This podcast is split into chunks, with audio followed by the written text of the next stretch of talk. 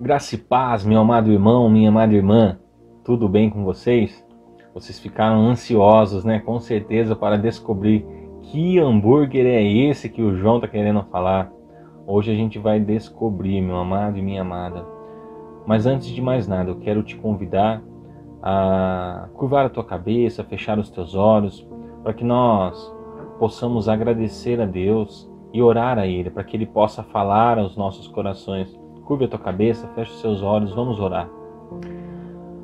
Pai, nós te louvamos, Senhor, e te agradecemos pela oportunidade que nós temos de te servir, pela oportunidade que nós temos de te adorar, Senhor, pela oportunidade que nós temos de ler a tua palavra, pelo acesso à tua palavra, a tua palavra que fala conosco todos os dias das nossas vidas, ó meu Pai.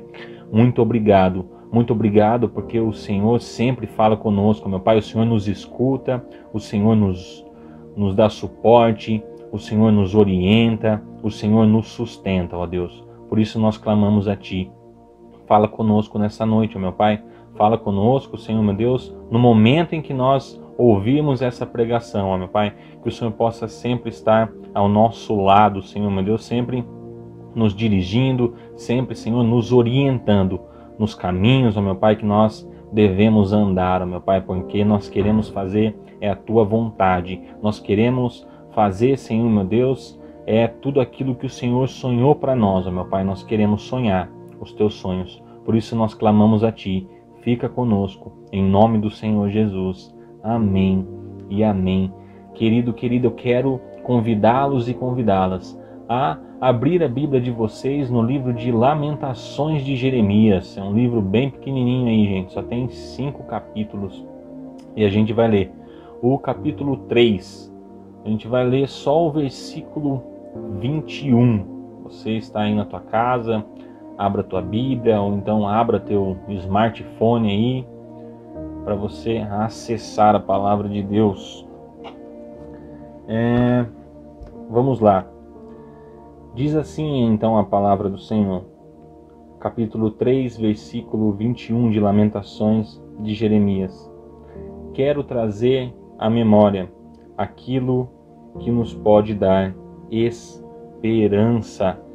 Amém. Amém. O livro de Lamentações é um dos menores livros do Antigo Testamento. Antes de tudo, eu quero trazer aqui alguns pontos interessantes sobre esse texto.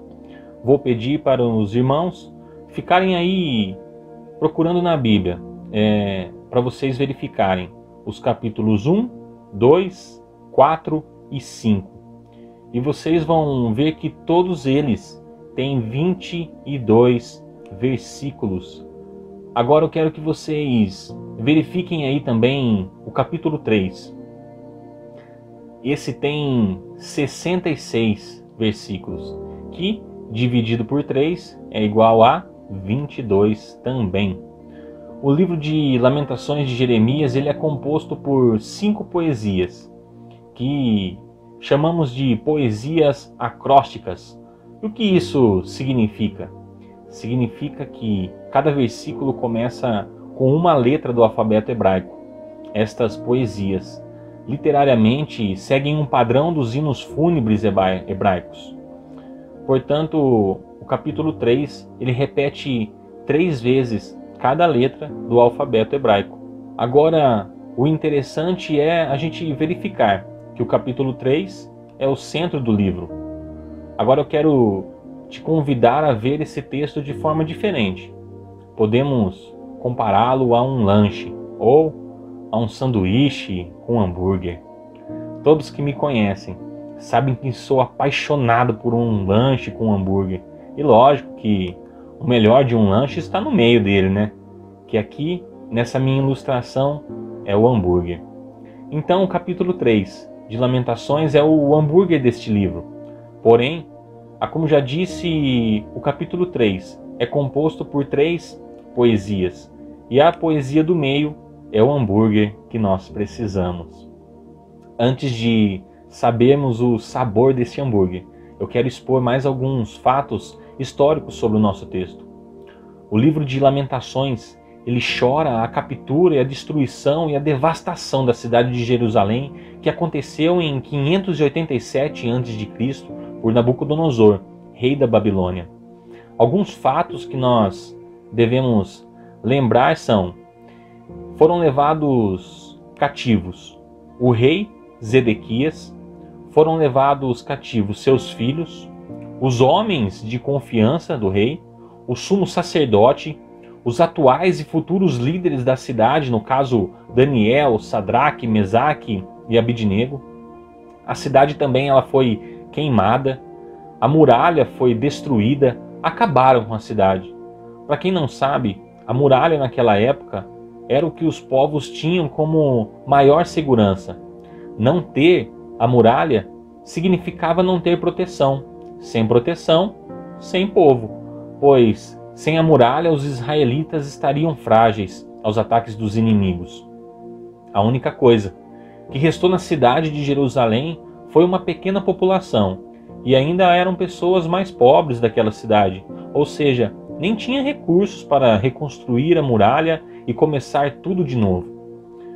Foi um tempo muito difícil, gente. Um tempo que eu quero apelidar aqui com vocês de 2020. Tempo do corona, gente. Ô oh, tempo difícil. Todo mundo aqui há de concordar comigo. Tempo triste, tempo sem perspectiva de mudar aquela realidade. Este livro ele foi lido a cada ano pelos judeus para relembrar a ocasião na qual o templo foi, o templo foi queimado.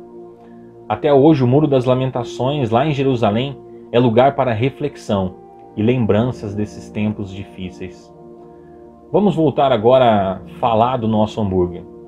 Tendo em mente a ideia do sanduíche ou então do lanche, do jeito que vocês são acostumados a falar, eu quero te convidar a refletir um pouquinho sobre o capítulo 3, ou seja, sobre o nosso hambúrguer. Quando estudamos o texto, conseguimos claramente identificar que o escritor apresenta até o versículo 20 do capítulo apenas lamentações, reclamações, choros, tristezas e caos. A visão dos acontecimentos é totalmente pessimista. Porém, no versículo 21, o autor toma consciência da esperança em Deus. Ele começa então a praticar um exercício que para mim é a centralidade de todo o livro de Lamentações. Ele pratica o exercício de trazer à memória aquilo que pudesse lhe dar esperança. Para mim, aqui ele está completamente intencional na elaboração do livro. O autor ele está dizendo aqui: não importa o que aconteceu lá atrás, não importa o que vai acontecer lá na frente, mas o que importa é que eu sirvo a um Senhor que é o centro da minha vida. Eu sirvo a um Senhor que é o centro do universo. Eu sirvo a um Senhor que nos momentos mais difíceis ele me traz esperança, ele me sustenta e me leva a lugares altos para que eu possa enxergar que a luta é grande, a destruição é grande, as perseguições são intensas, mas a vitória é do Senhor. Aleluia! Eu quero trazer à memória a força que pode nos dar esperança. Ele assume a consciência de que seu olhar deve mudar de direção. Ou seja, ao invés de olhar para o problema, ele deve olhar para o Senhor, que o pode ajudar. Me vem à memória a frase que diz: Não diga a Deus que você tem um grande problema, diga ao problema que você tem um grande Deus e é Ele que pode nos ajudar. O autor ele passa a afirmar que a esperança vem de Deus. O problema não deve consumir as nossas forças. Nossas energias devem ser gastas dirigindo os nossos olhos a Deus. A partir do versículo 22, então, encontramos afirmações maravilhosas sobre as misericórdias de Deus. Elas são a causa de não sermos consumidos. Misericórdias de Deus não tem fim. E aí vai, ele vai falando, ele vai declarando e ele vai sempre entoando versículos e mais versículos, falando das misericórdias do Senhor, porque aquilo traz esperança para a vida dele. Ele entendeu o que importa, meus amados e minhas amadas, assim como o povo de Israel vivenciou e o profeta registrou esses acontecimentos, assim também Deus está sempre pronto a nos ajudar. Às vezes, diante de experiências difíceis, nos tornamos reféns de certos sentimentos. Um pessimismo paralisante parece tomar conta do nosso ser, nos impedindo de continuar a caminhada. Isso pode acontecer no plano pessoal, mas também no comunitário, como nós estamos vivendo agora. Estamos afastados da nossa comunidade, dos nossos irmãos, das nossas irmãs, sentindo saudade, sentindo um aperto no coração, às vezes, louco para voltar ao nosso templo e congregar ao Senhor, louvar a Deus, entoar hinos, abraçar as crianças, abraçar os jovens, beijar as pessoas.